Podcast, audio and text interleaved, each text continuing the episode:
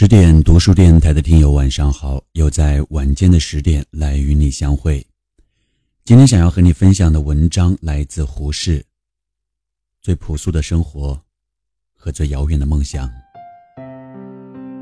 这一两个星期里，各地的大学都有毕业的班次，都有很多的毕业生离开学校去开始他们的成人事业。学生的生活是一种享有特殊优待的生活。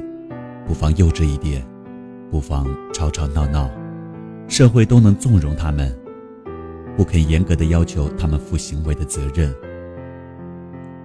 现在，他们要撑起自己的肩膀来挑他们自己的担子，在这个国家最紧急的年头，他们的担子真不轻。我们祝他们成功，同时，也不忍不依据我们自己的经验。赠予他们几句送行的话，虽未必是救命毫毛，也许做个防身的锦囊罢了。你们毕业之后，可走的路不出这几条。绝少数的人还可以在国内或者国外的研究院继续做学术研究，少数的人可以寻着相当的职业。此外，还有做官、办党、革命三条路。此外，就是在家享福或者失业闲居了。第一条继续求学之路，我们可以不做讨论。走其余几条路的人，都不能没有堕落的危险。堕落的方式有很多，总括起来，约有这两大类。第一是容易抛弃学生时代的求知识的欲望，他们到了实际社会里，往往所用非所学。往往所学全无用，往往可以用不着学问，而一样可以胡乱混饭吃、混官做。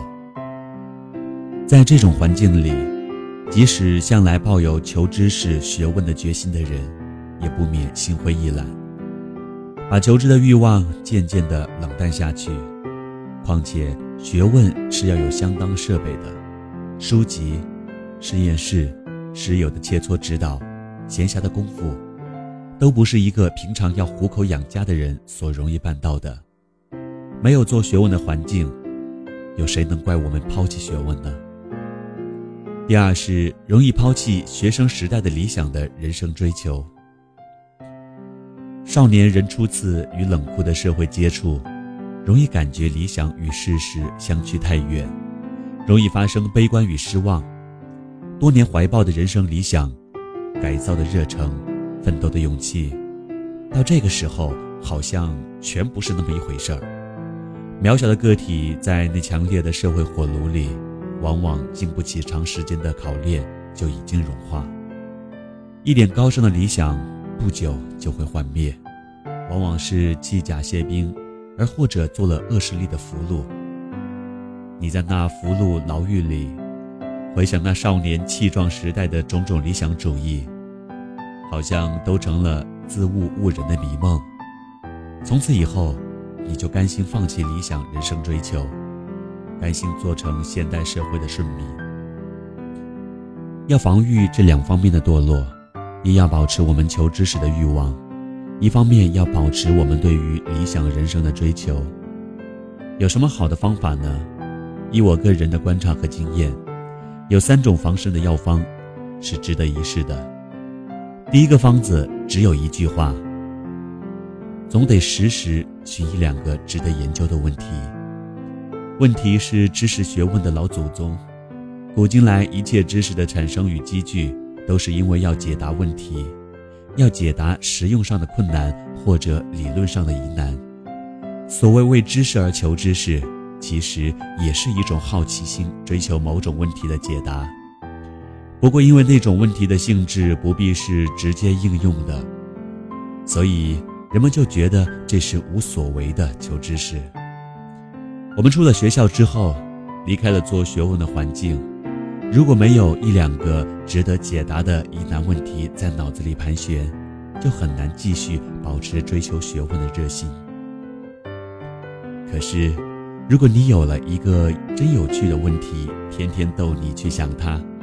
天天引诱你去解决它，天天对你挑衅，笑你无可奈何。它，这时候，你就会同恋爱一个女子发了疯一样，坐也坐不下，睡也睡不安，没工夫也得偷出功夫去陪她，没钱也得遵衣节食的去巴结她，没有书，你自会变卖家具去买书，没有仪器，你自会点压衣服去置办仪器。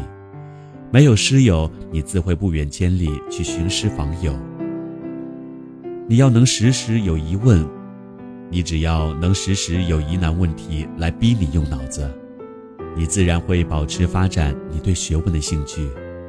即使在最贫困的知识环境中，你也会慢慢的聚起一个小图书馆来，又或者是设置一所小小的实验室。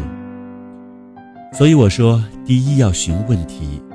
脑子里没有问题之日，就是你的知识生活寿终正寝之时。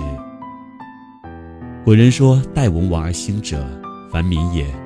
若夫豪杰之士，虽无文王犹兴。”试想，哥里略和牛顿有多少藏书，有多少仪器？他们不过是有问题而已。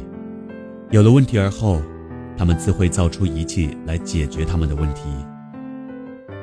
没有问题的人们关在图书馆里也不会用书，锁在实验室里也不会有什么发现。第二个方子也只有一句话：总得多发展一点非职业的兴趣。离开学校之后，大家总得寻个吃饭的职业，可是你寻得的职业未必就是你所学的，或者未必就是你所欣喜的。或者是你所学而实在和你的性情不相近的，在这种情况之下，工作就往往成了苦工，就不感兴趣了。为糊口而做的那种非性之所尽而力之所能免的工作，就很难保持求知的兴趣和生活的理想主义。最好的救济方法，只有多多发展职业以外的正当兴趣与活动。一个人应该有他的职业，又应该有他的非职业的玩意儿，可以叫做业余活动。凡一个人用他的闲暇来做的事业，都是他的业余活动。往往他的业余活动比他的职业还更为重要，因为一个人的前程往往会靠他怎样用他的闲暇时间。他用他的闲暇来打麻将，那他就是一个赌徒。你用你的闲暇时间来做社会服务，你也许会成为一个社会改革者；或者你用你的闲暇时间去研究历史，你也许会成为一个史学家。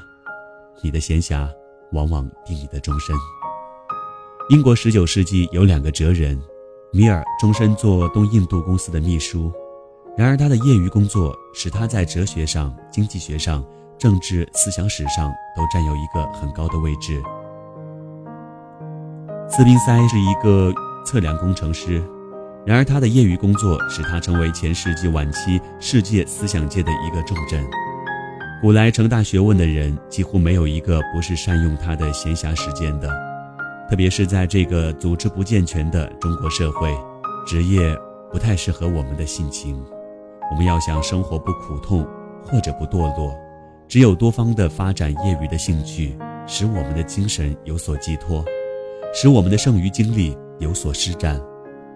有了这种心爱的玩意儿，你就做六个钟头的抹桌子的功夫，也就不会觉得烦闷。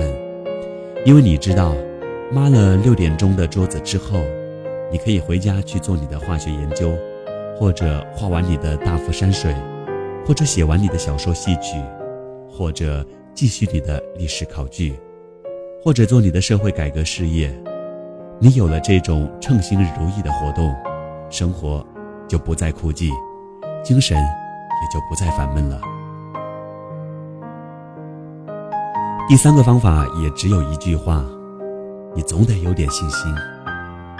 我们生当在这一个不幸的时代，眼中所见，耳中所闻，无非是叫我们悲观失望的。特别是在这个年头毕业的你们。眼见自己的国家民族沉沦到这个田地，眼看世界只是强权的世界，忘记天边好像看不见一线的光明。在这个年头不发狂自杀已经算万幸了。怎么还能够希望保持一点内心的镇定和理想的信心呢？我要对你们说，只有我们有信心，我们还有救。古人说信心可以移山，又说只要功夫深，生铁磨成绣花针。你不信吗？当拿破仑的军队征服普鲁士、占据柏林的时候，有一位穷教授叫做菲希特的，天天在讲堂上劝他的国人要有信心。要信仰他们的民族是有世界的特殊使命的，是必定要复兴的。菲希特死的时候，谁也不能预料德意志统一帝国何时可以实现。然而不满五十年，新的统一的德意志帝国突然实现了。一个国家的强盛衰弱，都不是偶然的，都不能够逃出因果的铁律的。我们今日所受的苦痛和耻辱。都只是过去种种恶因种下的恶果，我们要收将来的善果，必须努力种现在的新因，一粒一粒的种，必有满仓满屋的收，这是我们今日所应该有的信心。我们要深信，今日的失败都由过去的不努力；我们要深信，今日的努力必定有将来的大收成。佛典里有这样一句话：“福不唐捐。”唐捐就是白白的丢了，我们也应该说，功不唐捐，没有一点努力是会白白丢了的。在我们看不见、想不到的时候，在我们看不见、想不到的方向，你瞧，你下的种子早已生根发芽、开花结果了。你不信吗？法国被普鲁士打败之后，割了两省地，赔了五十万万法郎的赔款。这时候，有一位刻苦的科学家，巴斯德，终日埋头在他的实验室里做他的化学试验和微菌学研究。他是一个爱国的人，然而他深信只有科学可以救国。他用一生的经历证明三个科学问题：每一种发酵作用都是由于一种微菌的发展；每一种传染病都是由于一种微菌在生物体中的发展。传染病的微菌在特殊的培养之下，可以减轻毒力，使它从病菌变成防病的药苗。这三个问题在表面上似乎都和救国大事业没有多大的关系。然而，第一个问题的证明，巴斯德定出做醋酿酒的新法，使全国的酒醋业每年减除极大的损失。从第二个问题的证明。巴斯德教全国的蚕丝业怎样的选种防病，教全国的畜牧农家怎样防止牛羊瘟疫，又教全世界的医学界怎样注重消毒，以减轻外科手术的死亡率。从第三个问题的证明，巴斯德发明了牲畜的皮热温的疗治药苗，每年替法国农家灭除了两千万法郎的大损失，又发明了疯狗咬毒的治疗法，救济了无数的生命。